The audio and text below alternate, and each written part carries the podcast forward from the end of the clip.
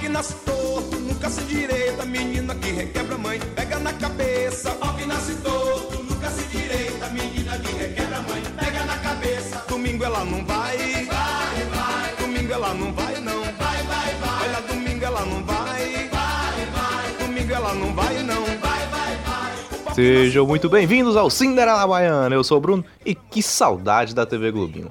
Volta, TV Globinho, pelo amor de Deus. Você não sabe a falta que você faz na, na, na humanidade. Meu Deus do céu. Total, total. Eu sou o Beto Bakit. E se tem uma coisa que filmes de animação me fizeram aprender é que, como já dizia o Woody, então brinque direito. Hum, Caramba, sim, sim, sim. É, eu ficava olhando pros meus brinquedos assim, falando, vai, mexe, cara. Primeiro, primeiro trauma. Primeiro trauma de infância a gente nunca esquece. Total, total. E é isso. Em homenagem ao Dia das Crianças, o Cinderela vai fazer um cast especial sobre os filmes infantis. A gente vai tentar entender um pouquinho como essas produções influenciaram o nosso crescimento através dos seus personagens e das suas lições. Então fica aí, que o Cinderela tá começando.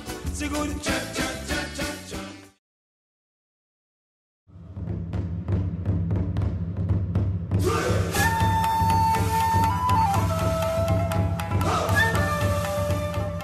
TV e cinema é algo que faz parte do crescimento da maioria das crianças por todo mundo, né? Eu digo maioria porque infelizmente é, a gente não pode É. não tem acesso à totalidade das crianças, apesar de que tem vários projetos legais que tentam fazer isso acontecer. Então, força aí, galera.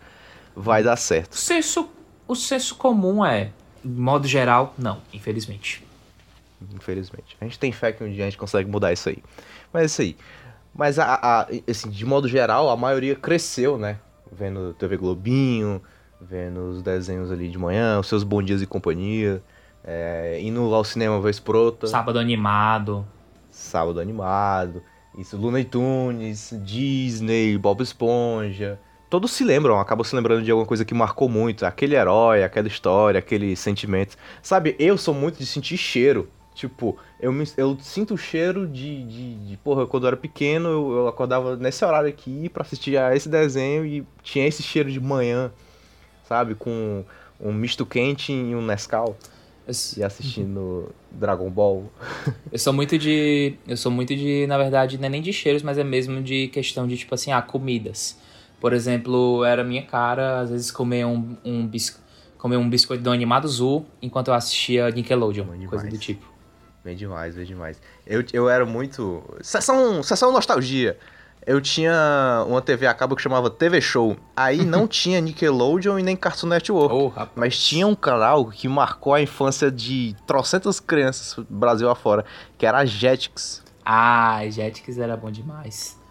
Quem pegou. Era muito bom. Obviamente, tipo assim, é, falando por mim, eu, é, eu cheguei a pegar bem o finalzinho do Fox Kids.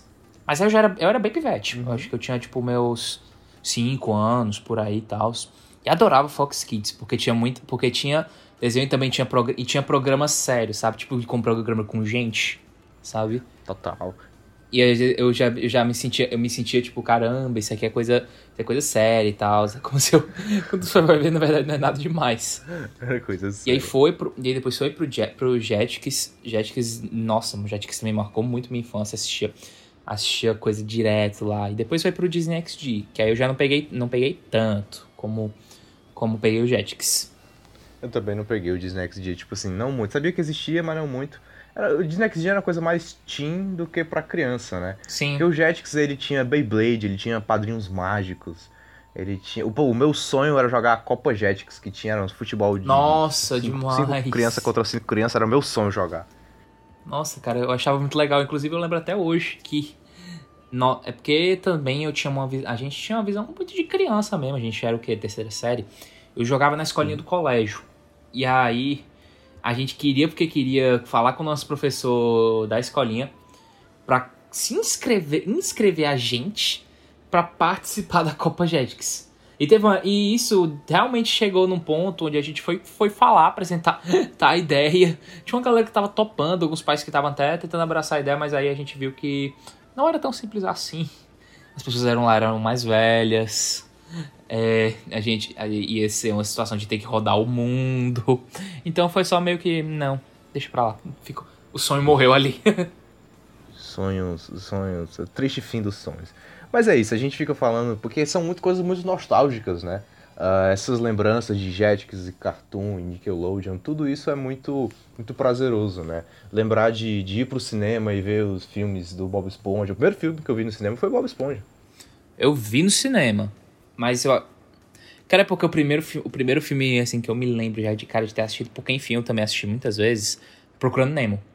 Eu lembro que eu assisti Procurando Nemo no cinema. Total, total. Eu, não, meu, meu primeiro foi, foi Bob Esponja.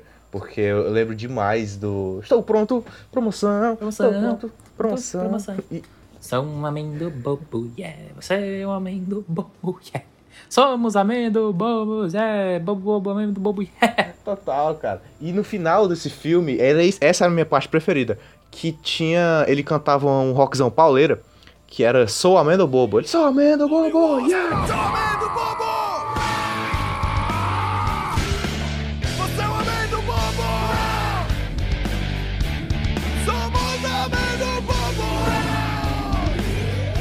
Ele saia destruindo todo o mal com a guitarra dele. Só que essa música, e eu, eu fico impressionado comigo mesmo por ter percebido, essa música é uma paródia de I Wanna Rock do Twisted Sister, que já jogava no Guitar Hero na época.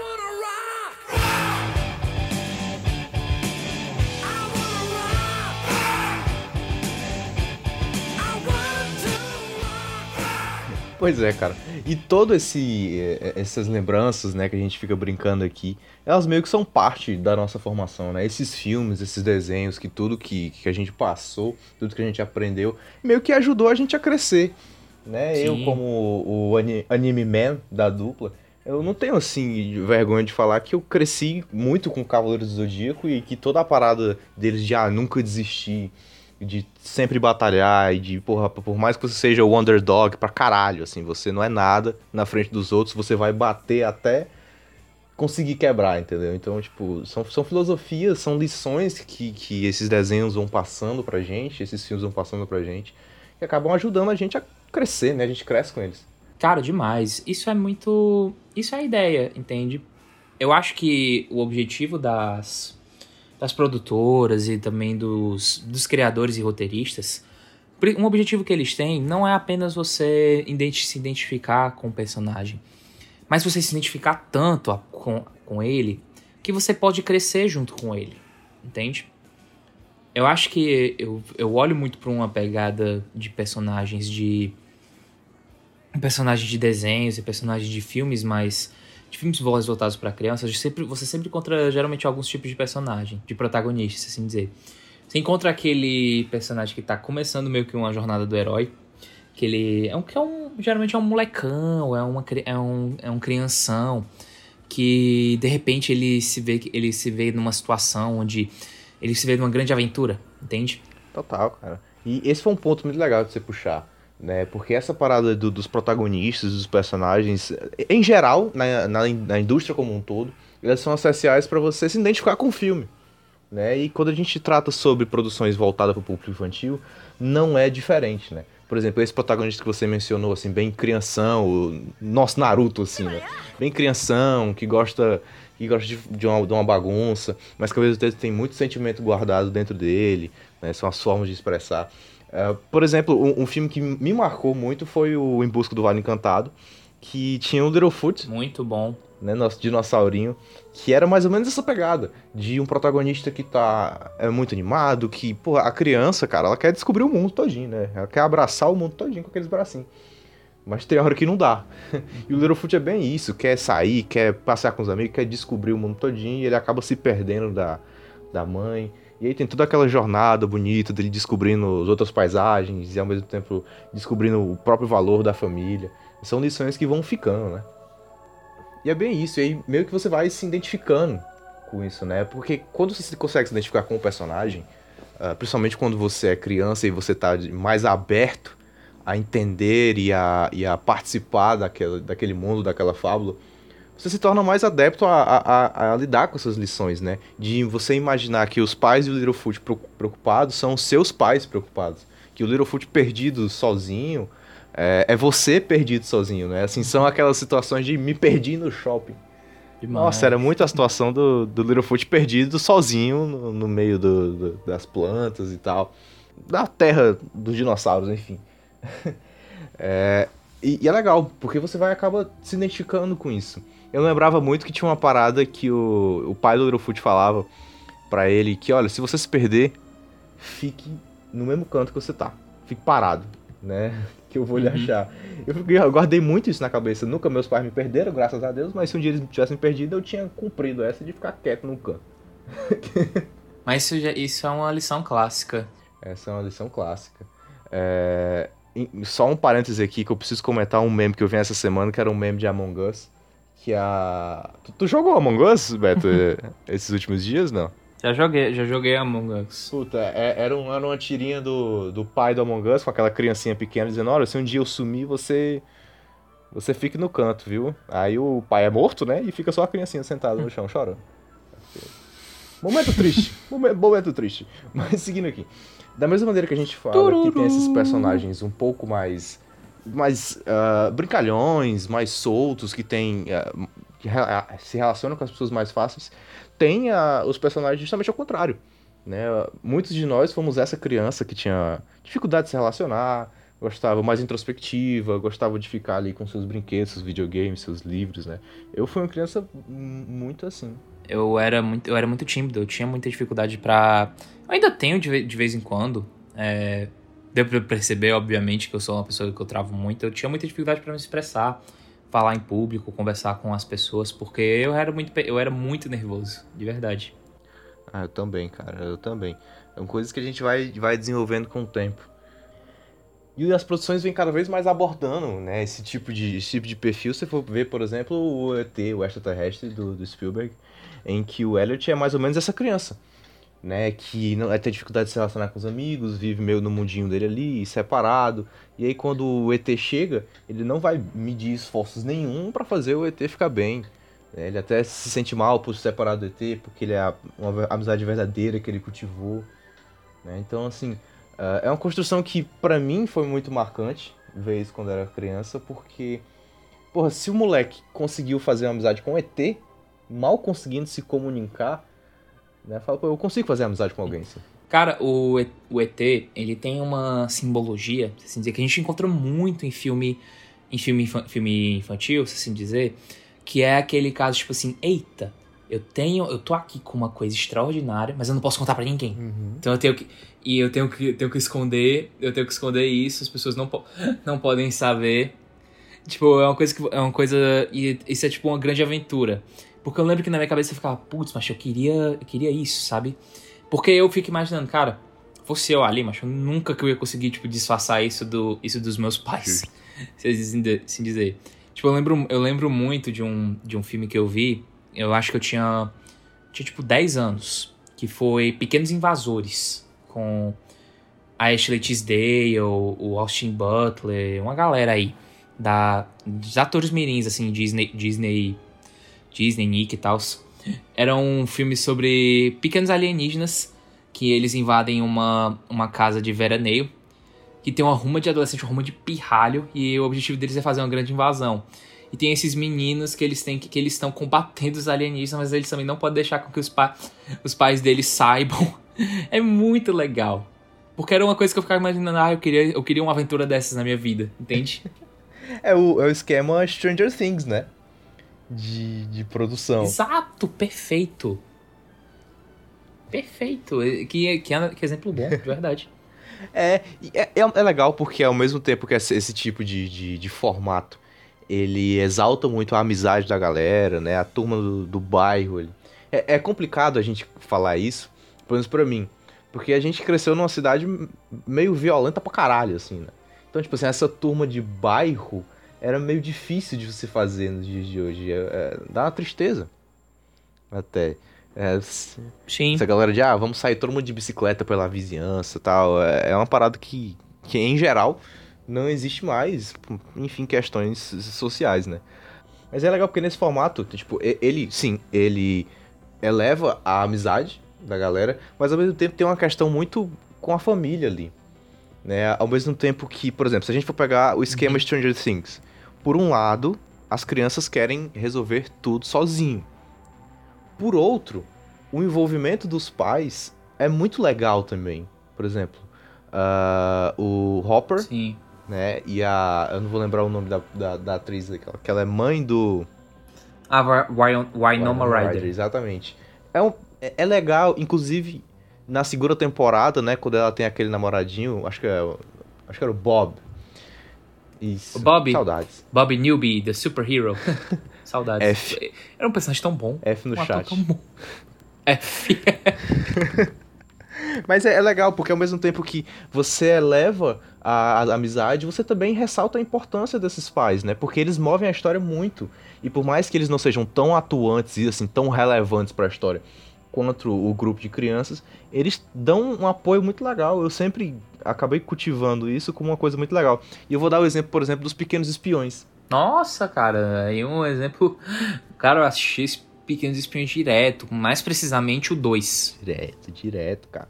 Nossa, eu lembro quando eu, eu fiquei. Na época que a gente tinha TV a cabo, assim, mais novo, e aí chegava a, a revista da TV a cabo, né? Mostrando o que, que ia passar. Ah, eu adorava. Aí eu. Revista da NET. Exatamente. e aí, no caso, e aí ia passar a TV, a, a Pequenos Espiões 3D, né? E aí eu. Era na HBO, cadê que eu não tinha HBO? E foi o mês inteiro perturbando meus pais pra eles assinarem a HBO pra assistir Pequenos Espiões.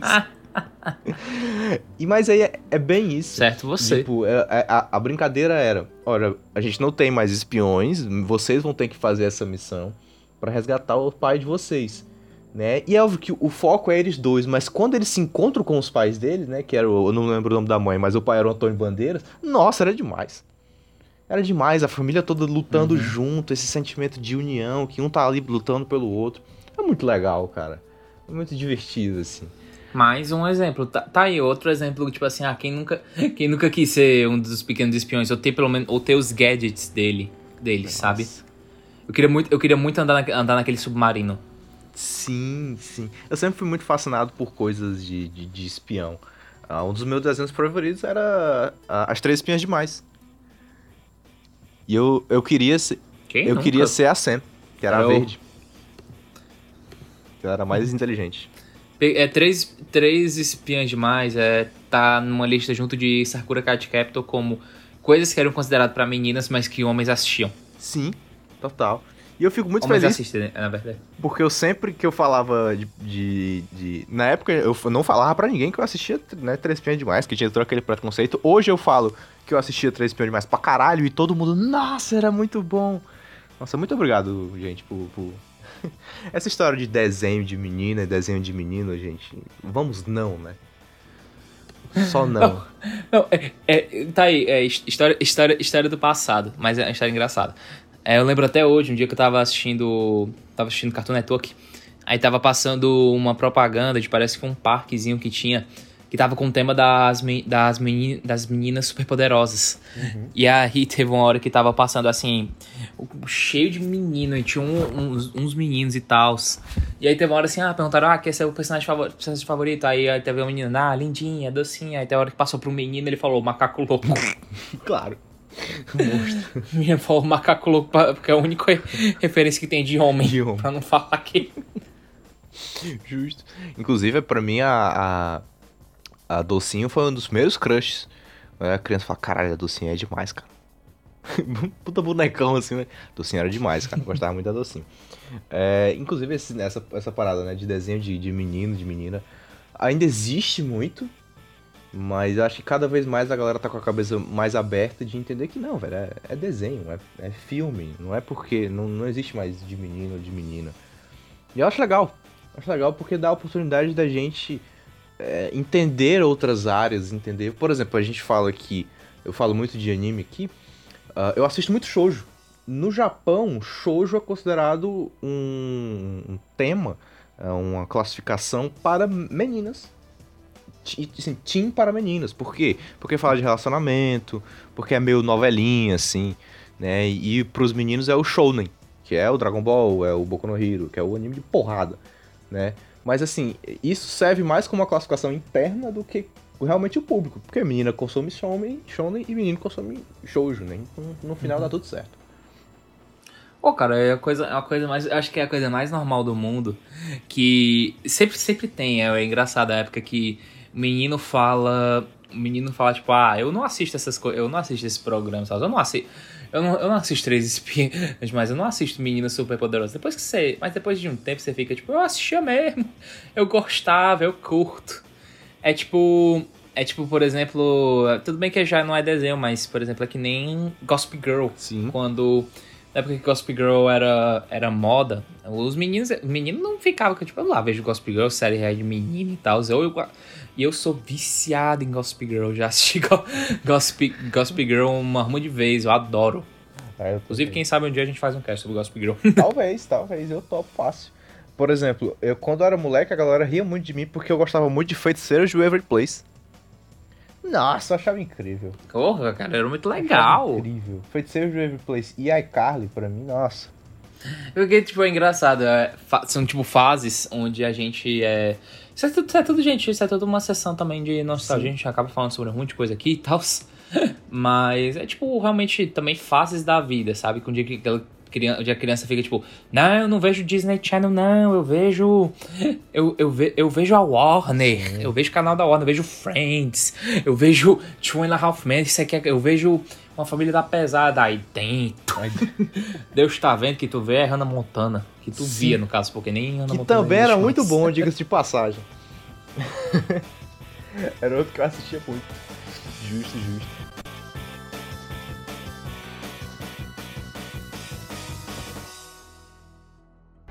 De acordo com meu computador, o... Cala a boca! Cala a boca, seu idiota! Xerife, não é hora para pânico. É hora perfeita para pânico! Eu estou perdido, o Andy se foi! Vamos nos mudar em dois dias e é tudo culpa sua! Minha?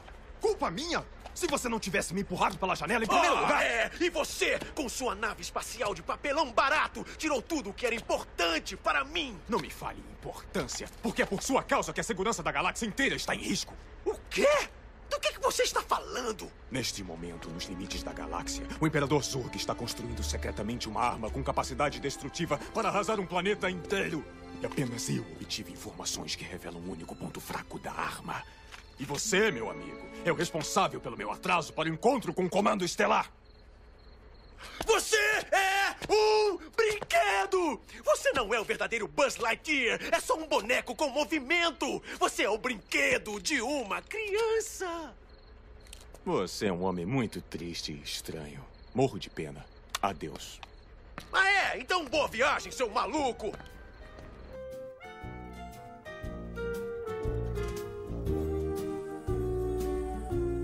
Tem um outro clichê que é muito conhecido na, nos filmes, nos filmes de, de infantis, animações, que é, é meio que essa parada da dupla. Né? A dupla que eram meio inimigos, e aí depois foram se tornando uh, amigos. Por exemplo, estilo Buzz, Lightyear e Woody. Né, que chegam meio como inimigos, são um é meio antagonista do outro, porque ele tá tomando a atenção do, do Andy. São personagens que são imensamente diferentes, e eles são imensamente diferentes até o final, né? Uh, contando que o 4 foi o final, porque nunca se sabe, uhum. né? A uhum. galera vai juntar um rumo de dinheiro em cima de Toy Story ainda. Mas é, são diferentes até o final. E, mas são. Juntaram os objetivos ali deles dois, de fazer o Andy feliz e fazendo as coisas darem certo. Uh, eles acabaram virando grandes amigos. Né? Eu acho que isso é uma coisa muito legal, porque quem uhum. nunca na escola nunca teve um, um, entre aspas, um inimigo? Né? aquele coleguinha ali que você, Sim. que implica com você, e você implica com um coleguinha, os caras que estão sempre meio brigando. Que eu gosto dele, é meu inimigo mortal. É meu inimigo. Não, nem sabe que é mortal. Nossa, sim. Eu sempre tinha esse inimigo mortal porque eu jogava Yu-Gi-Oh! E aí o meu inimigo mortal era o meu inimigo mortal no Yu-Gi-Oh! entendeu? As diferenças a gente resolvia jogando Yu-Gi-Oh! E era isso aí. Eu tinha, eu tinha inimigos na época do racha, né? quando ia jogar futebol com, com o pessoal na hora do recreio. Eu, eu acho legal o racha, porque isso diz muito sobre, sobre vários desenhos também, porque quando você tem é, esses inimigos assim e você se juntam para um objetivo único, todo mundo vira uma equipe, né? O racha era meio isso. Tinha os inimigos dentro da classe, e aí quando você ia jogar o interclasse, nossa, aí não, aí virou a maior equipe do mundo. Não tinha mais diferenças. Aqui é Sim. time quarta E. Que eu era de tarde, era quarta E. quarto, quarto D contra quarto D contra quarto B. Vai, era forte. No meu caso era quarta E contra quarta, quarta F. Nossa, a rivalidade sair. Agressão. sai no morro, sai na porrada. É que te lembro que a galera tinha, a galera tinha isso, tinha disso. Muito. Nossa, sim, demais, demais, demais. Uh, mas é, é, uma coisa bem de desenho mesmo, assim, né? Aquela dualidade Superman Batman, uh, Goku Vegeta, né? Que são meio inimigos, chegam a ser inimigos de fato em alguns momentos, mas eles estão sempre colaborando ali por um, por um, por um bem maior. Ah, cara, é muito. É quando realmente as pessoas. Você sempre tem aquele. Ah é o, é o, é o ponto catalisador. O que, que, vai, o que, que vai fazer para ligar essas pessoas, essas pessoas em uma só? Muitas vezes é um gosto que, a, que elas têm juntos, muitas vezes é realmente uhum. ter que passar por uma situação juntos, que é, por exemplo, o caso do, do Toy Story, Sim. que é quando o Woody e o Buzz eles estão passando por aquela situação que eles estão fora da casa do, do Andy. Um caso, assim, que também... E a gente também vê muitas vezes a questão de, tipo assim, ah é, esse, essa coisa de dupla é que você vê que tem uma pessoa que é menos interessada numa coisa, enquanto a outra fica, tipo, querendo encher o saco, é tipo o companheiro, o companheirozinho, entende? E para mim um exemplo que marcou muito a minha infância foi o Irmão Urso. Que a gente teve a dupla Kenai e Kodá. Mas é verdade, cara, é bem isso mesmo, você lembrou bem agora. É bem essa brincadeira, né, de você... A criança, às vezes, ela pode ser muito combativa no sentido de, ah, eu não gosto disso e não, não gosto dessa pessoa e eu não vou me relacionar com ela. É, eu acho que esses filmes muito que ensinam sobre você baixar um pouquinho a sua guarda, de entender que aquilo ali não necessariamente é uma pessoa ruim ou que necessariamente vai lhe fazer mal. Né? Às vezes é, é uma coisa muito mais. É uma birra do que realmente um problema.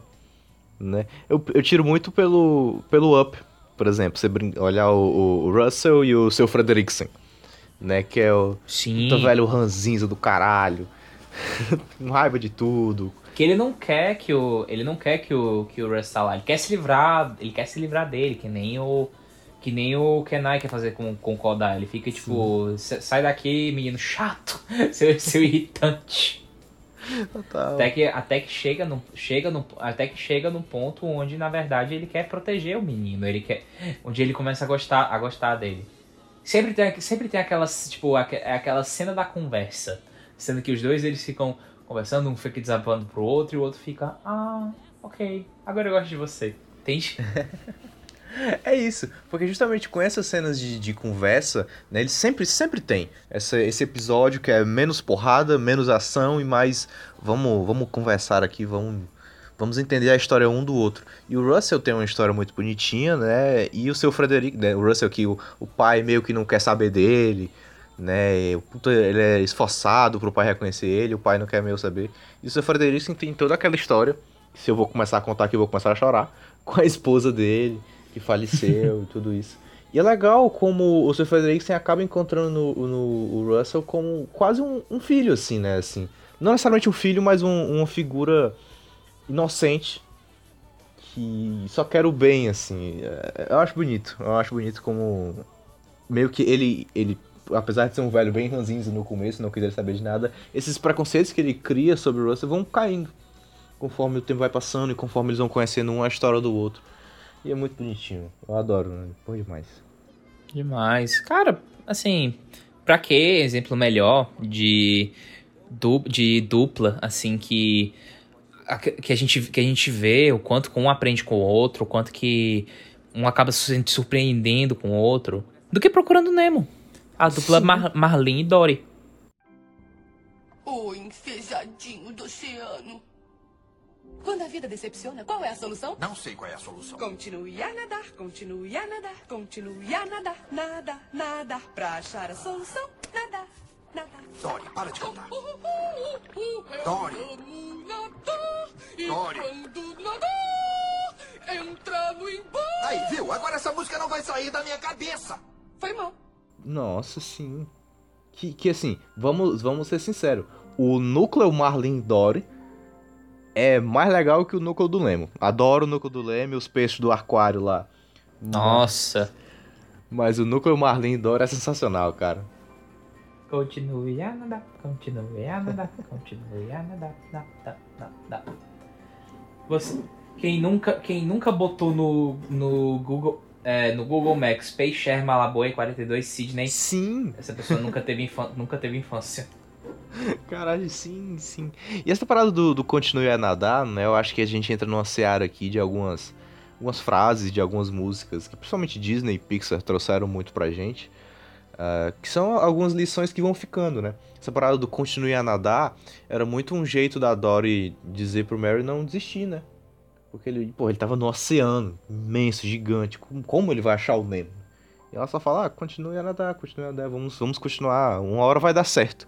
E, e de fato dá certo, porque é o que acontece no final. Que eles conseguem salvar, é, salvar o Nemo e todos os peixes nadando. Não pare de nadar. Eu falei de nadar. É muito bonitinho procurando Nemo, eu gosto. E eu gosto de procurando Dory também. É, é legalzinho. é Eu bonitinho. também, gosto muito de Procurando Dory.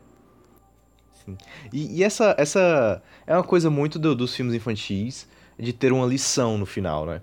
De você. É, é, na verdade, tratando-se assim, textualmente falando, quando a gente fala de fábula, é uma obrigação da fábula, né? A gente estuda isso, que a fábula ela precisa ter uma lição no final, para que ela faça um sentido, né? Ah, a fábula da raposa e da tartaruga. A raposa corre rápido e dorme no meio do caminho, a tartaruga sempre continua andando, no final ela consegue. Então, tipo, a, a, a moral da história, ela também tá muito presente aqui. E são algumas lições que ficam, né? O Procurando Nemo de você Demais. valorizar ah, a família, né? Porque o Nemo meio que não quer saber, ele quer meio que só viver ali. Também do Mario aprender que é, tem que dar um espaço pro Nemo crescer. É, eu adoro esse, esse tipo de filme que, sim, é um filme infantil, mas a galera mais velha sente também. Sente que tem uma lição sendo passada pra ele. Bicho, é porque. É aí que tá. Isso, partindo agora também pra um lado um tanto até mais sério. Cara, lições são coisas que ficam. A gente, a gente busca aprender com, quando criança. Mas o que acontece quando a gente esquece? Ou quando a gente cresce, a gente acaba deixando essas lições de lado. Entende? Tipo assim, a gente nunca. O maior, eu, eu sempre comento isso, até. Eu até postei isso recentemente no, no meu Twitter, quem quiser me seguir lá, é Baquete Underline Neto. Um dos maiores erros do, do jovem é achar que ele, que, ele já, que ele já tem uma opinião formada pra tudo. E um dos maiores, um maiores erros do adulto é pensar que é achar que ele não, não pode mais aprender, que ele não tem mais o que, o que aprender. E eu acho que isso, isso vai muito do vai, vai muito para animações infantis, sabe? Eles querem passar uma eles querem passar uma mensagem que para muitos é a primeira vez, mas também querer passar uma mensagem para que a gente se lembre do que lembre de uma lição valiosa. É verdade, Entende? cara, é verdade. É, é, é algo muito legal, né? Porque quando a gente fala de, assim, a pessoa ter opinião formada pra uma coisa, faz parte. Faz parte que você dê seu entendimento sobre as coisas. Agora, essa parada de você... Ah, a minha opinião é imutável. Eu não... não está, nada Nossa, está sob debate. Isso não é legal, cara. Isso sempre vai Terrível, jogar meu contra filho, Você vai se você. prejudicar tanto com isso. Isso, com certeza. Você vai se prejudicar tanto com isso. Meu Deus do céu. Com certeza. Porque você não evolui, né? A sua cabeça fica estagnado naquela coisa. Infelizmente a gente tá num momento, socialmente falando, principalmente no nosso país, num momento de estagnação política, em que a galera tá fixada numa direita, numa esquerda, no partido X ou Y.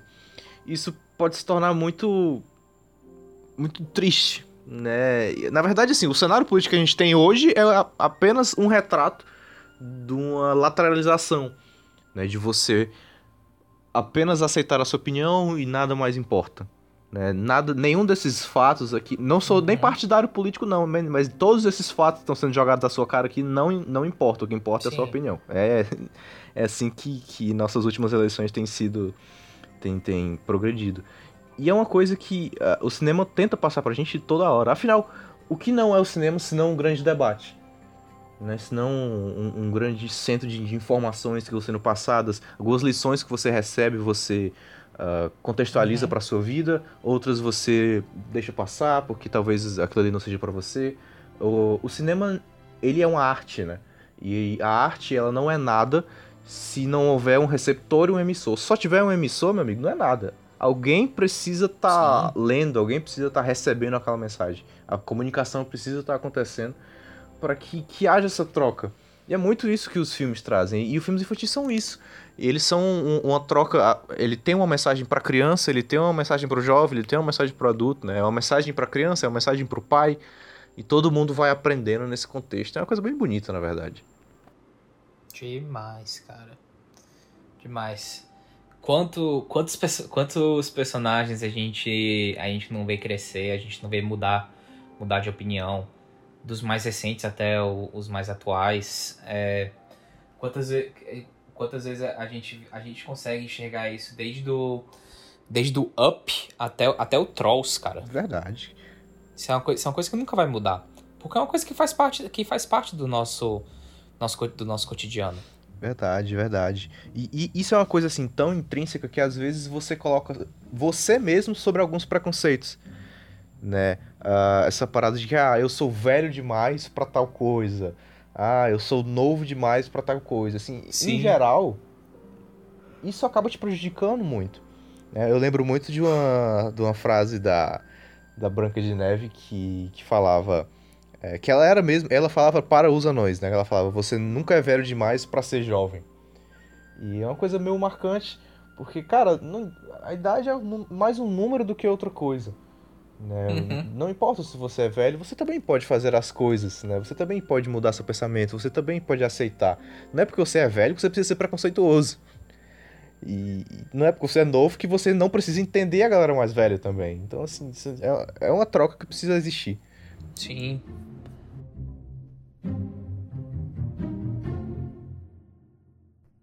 Sabe, garoto, em horas como essa, o meu amigo Timão aqui diz: você deve pôr o seu traseiro no passado. Não, é, não, não, quer trapalhão. Dizer... Não pense para não lhe doer a cabeça. É, você tem que deixar o seu passado para trás. Olha aqui, coisas ruins acontecem e ninguém pode fazer nada para evitar, certo? Certo. Errado! Quando o mundo vira as costas para você, você vira as costas para o mundo. Mas não foi isso que me ensinaram. Então talvez precise de uma nova lição. Repita comigo. Ratuna Matata. O quê? Ratuna Matata. Isto é, sem problemas. Ratuna Matata. É lindo dizer. Ratuna Matata. Sim, vai entender. Os seus problemas você deve esquecer. Isso é viver,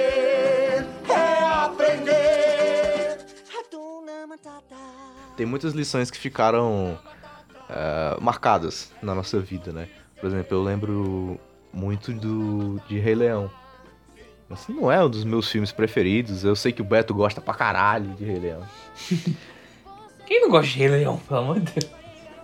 Não, eu digo assim, porque pra mim não é uma coisa. Não, eu entendo, eu ah, entendo. Eu quero, entendeu? Assim, não é um. que me, que me marcou, que me marcou muito. Eu não sei nem por que, que isso aconteceu. Eu acho que meio que passou. Mas uh, muito de, de Hakuna Matata, né? Os seus problemas você deve esquecer e isso é viver. Cara, isso é uma mensagem que, apesar de um momento parecer, sabe, vou esquecer dos meus problemas, mas, mas é isso. Você não precisa estar toda hora encucado, né? Uhum. Demais, cara. É tipo assim. É porque eu, eu gosto do Macaco no Matata, porque ele introduz, ele realmente introduz para as pessoas a filosofia. Que filosofia é um modo de, é um modo de pensar, é um modo, é um modo operante, é um modo operante, sabe? Você não, você não precisa, você não é obrigado a pensar a pensar dessa forma. Mas o Timão e o Pumba e por muito tempo o próprio Simba, eles vivem o Hakuna Matata. Entende? E, cara, tem coisa. E realmente é um ponto onde você fica. Hum, será que eles estão certos? Será que eles estão errados? Tem muito que ser levado em conta, sabe? Tipo assim, eu, eu vivo muito. Eu, eu, particularmente, eu vivo muito essa, essa filosofia de que, tipo assim, ah, cara, os seus, os seus problemas, você. Você esquece. Você, você, você, você tem horas que você precisa esquecer de fato. Porque, porque são, tem momentos que você não tem, não tem muito o que fazer. Porque. Ou que realmente aquilo ali vai lhe fazer, vai lhe fazer muito mal. Entende? Pra lhe, pra lhe ajudar. Sim. É, é uma filosofia meio de leveza. Assim, né? É claro que, ah, esque- seus problemas você deve esquecer. Não é uma coisa tipo, ah, eh, vou esquecer todos os meus problemas, eu não vou pagar Coelce, eu não vou pagar imposto de renda. Não, não, é isso, assim. Eu vou, engor eu vou engordar 300 quilos. É, eu não vou me preocupar com a minha saúde. Não, não, não é isso. A, a parada é que você não precisa estar 100% toda hora preocupado com tudo. Tipo, você tem o direito de ficar de boa. Essa parada que todo mundo diz, ah, tá vagabundando. Você tem o direito total de vagabundar. E de você ter um tempo pra você mesmo. Nem tudo é problema. Né? Essa, essa coisa de você problematizar tudo também. Nem tudo é um problema. Às vezes as coisas vêm pro bem também. É, e tu falou uma coisa que eu achei interessante que ah, é meio que uma introdução a, a algumas ideias filosóficas e é muito. Eu lembro que ó, estudando sobre cinema, eu li um artigo americano, acho que vou até botar o na descrição porque é bem legal, o link na descrição porque é bem legal, que é a introdução à filosofia no cinema com os filmes da Disney, que é muito legal. E aí falava de minimalismo com Mowgli. E falava, caralho, Eita. minimalismo com Mogli. Aí o cara lembrou da música. E eu fiquei, caralho, é genial, cara. Eu uso o necessário, somente o necessário, e o extraordinário é demais. Eu falei, caralho, velho. É verdade. que incrível. Era isso. A, a parada Caraca, do ele Mogli. usa o mínimo. É, É, Exatamente. É, é que eles, eles não tinham, assim, uma vida de luxos, mas ao mesmo tempo eles usavam o que tinha ali à disposição deles e eles consumiam o necessário para eles sobreviverem e viviam felizes com isso. Eles não precisavam ser gananciosos, porque eles viviam justo com o que eles tinham. E todo mundo vivendo assim, não faltava para ninguém e dava tudo certo.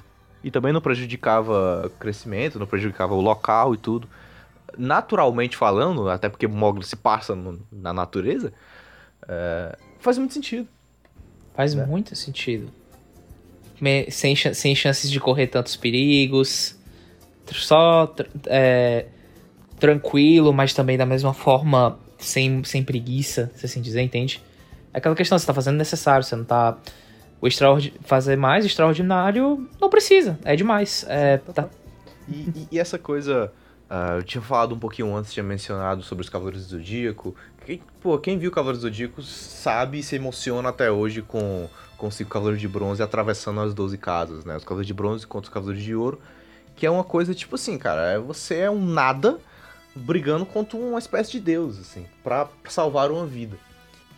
Essa parada é é outra coisa que a Disney trazia muito nos filmes, de você tentar, de você. Você é importante, né? Eu acho isso muito, muito legal, principalmente que a gente fala de, ah, dos dias de hoje, em que crescer é uma tarefa um pouco árdua. Porque a- a- as redes sociais, elas são uma ferramenta incrível. Nossa, pra gente aqui é maravilhoso, comunicação, tudo incrível. Mas ao mesmo tempo, a, a parada de disseminar o ódio na rede social é uma coisa muito real e muito rápida.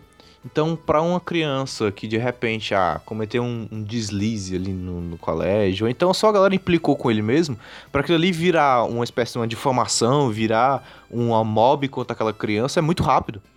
Né? E de repente a, a criança se sente sozinha. né? Se sente que ela não é nada, que todo mundo é melhor que ela.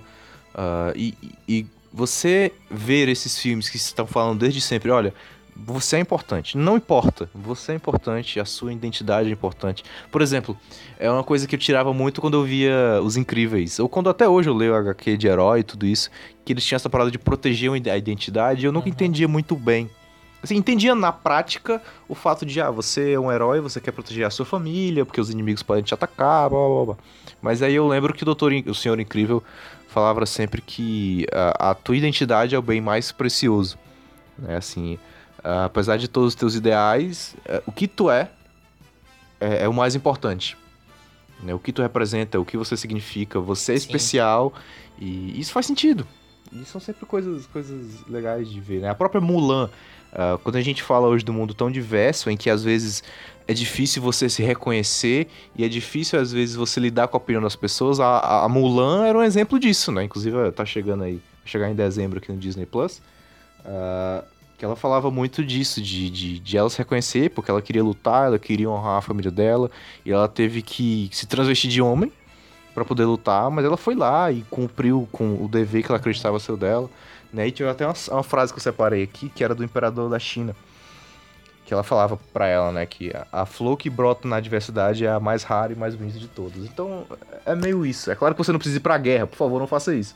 Mas, quando você tá nesses momentos difíceis, uh, você pode acender também, né? Você pode sempre acender e a coisa pode dar certo e isso vai ser muito bonito.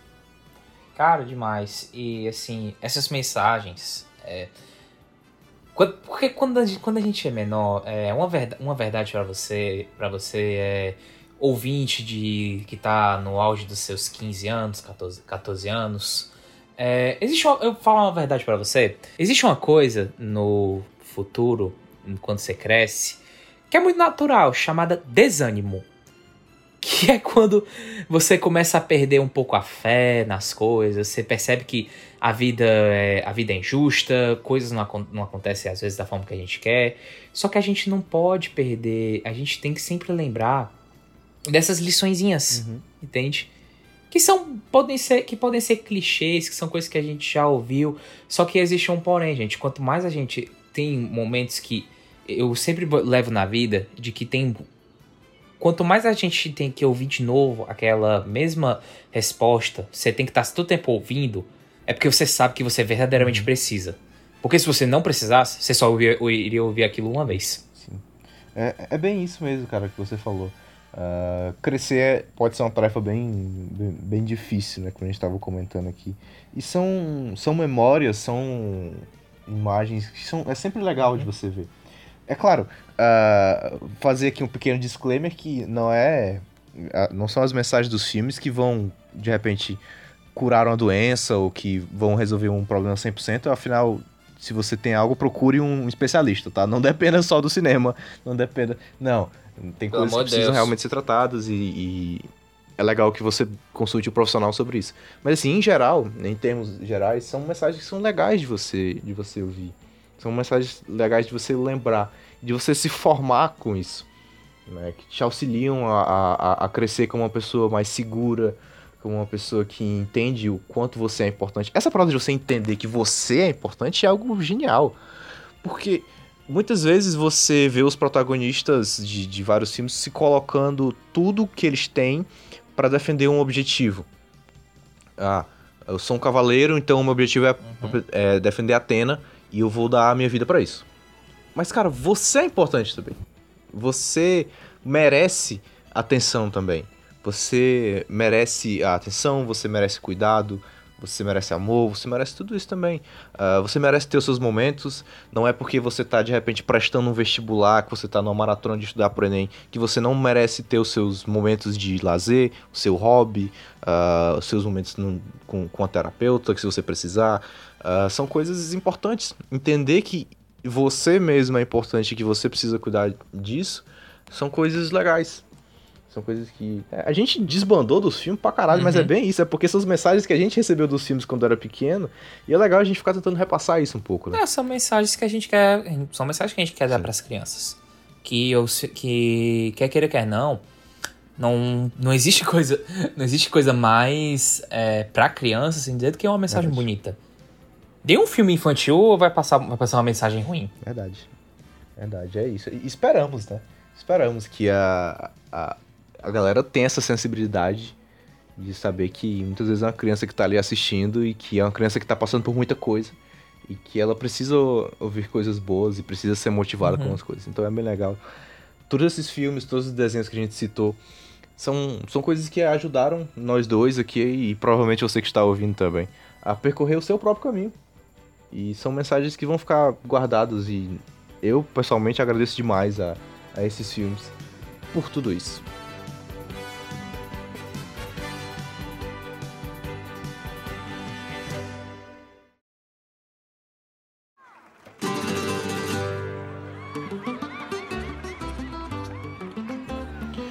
Então é isso, Beto Baquite. Vamos para os nossos finalmente aqui, vamos para nossas indicações da semana. Primeiro quero começar dizendo para você que nós temos um Instagram, o arroba Cinderela Baiana com dois N's. E nós estamos no Twitter também, o arroba Cinderela Baian, ok? Você quer começar as indicações, Beto? Eu começo. Eu vou começar. Por é, favor.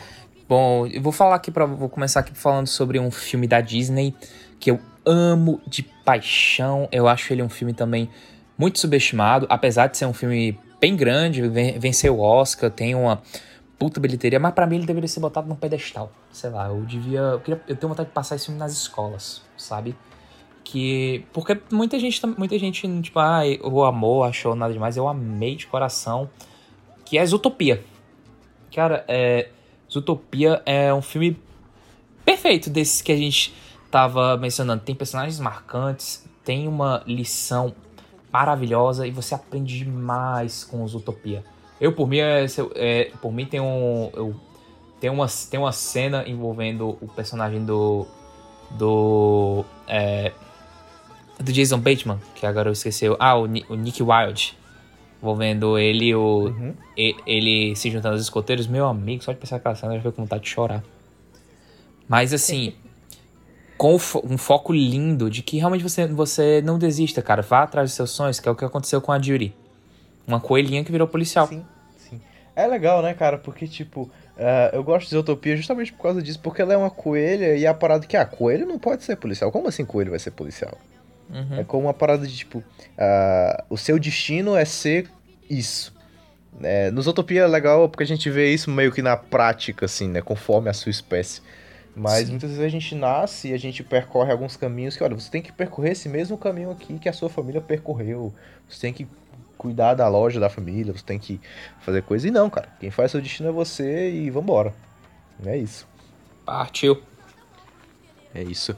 O, a minha indicação essa semana vai ficar por conta de um mangá novo que a Panini está lançando a partir de 2020 e é um dos maiores sucessos no Japão recentemente.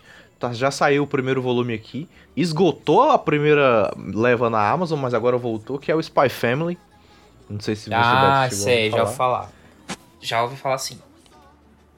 Cara, é muito legal aqui. É, para quem gosta de Kaguya-sama, imagine um Kaguya-sama Love's War adulto. É mais ou menos isso. Uh, a parada, eu dando um, um, pequeno resumo da obra, é que tem esse cara que ele é um, um, um espião, ele trabalha como espião, e ele recebe uma missão que ele precisa ah, investigar um cara, e a única maneira dele investigar esse cara é se infiltrando em um colégio. E para ele se infiltrar nesse colégio, ele vai precisar matricular uma criança nesse colégio. Uh, ou seja, ele vai precisar arranjar um filho, tipo, em sete dias arranja um filho e matricula nesse colégio aí. Uh, e, e para matricular um filho, ele também tem que arrumar uma esposa. Então, basicamente, ele tem sete dias para formar uma família e começar a investigar esse cara. Então, assim, é muito uma coisa é, shoujo, assim, mas ao mesmo tempo tem, tem uma ação bem legal de você ter uma missão, mas ao mesmo tempo você começa a se afeiçoar pelas pessoas que estão ao seu redor. Então, assim, é bem uhum. legal. É aquela dinâmica bem conhecida, assim. Mas é muito divertido, tá vendendo pra caralho no Japão. A arte é supimpa. E tá começando a lançar agora pela Panini. Então fica atento, hein? Aquela dica, dica pra quem coleciona mangá. Pegue sempre o primeiro, primeiro volume. Pegue sempre o primeiro Sempre o primeiro volume, pelo amor de tudo que é mais sagrado. Porque Sim. depois Nossa. você não encontra mais. Que é, é, é só. Gente, você sabe, sabe quanto custa hoje o primeiro volume de One Piece? Sem encontrar por aí, você vai, você vai encontrar Nossa. por 150 reais no mínimo. É uma fortuna. E, e, e, olha que isso a gente tá, tá falando de reimpressões, viu? Uhum. Porque, nossa, umas coisas absurdo, bicho. Então, assim, se garanta aí, garanta seu primeiro volume de Spy Family, tá? E a, esse cast vai sair provavelmente na segunda-feira do Dia das Crianças. Terça e quarta, dia 13 e 14 de outubro, tem promoção na Amazon. Então fica ligado que vai ter muita coisa boa por lá. Então é isso. Fechamos. Muito... Fechamos. Um abraço a todos e um feliz dia das crianças para você. Valeu! Muito obrigado a todo mundo que ouviu. Segue lá, arroba Cinderela Baiano com dois N's. Feliz dia das crianças e até semana que vem. Valeu!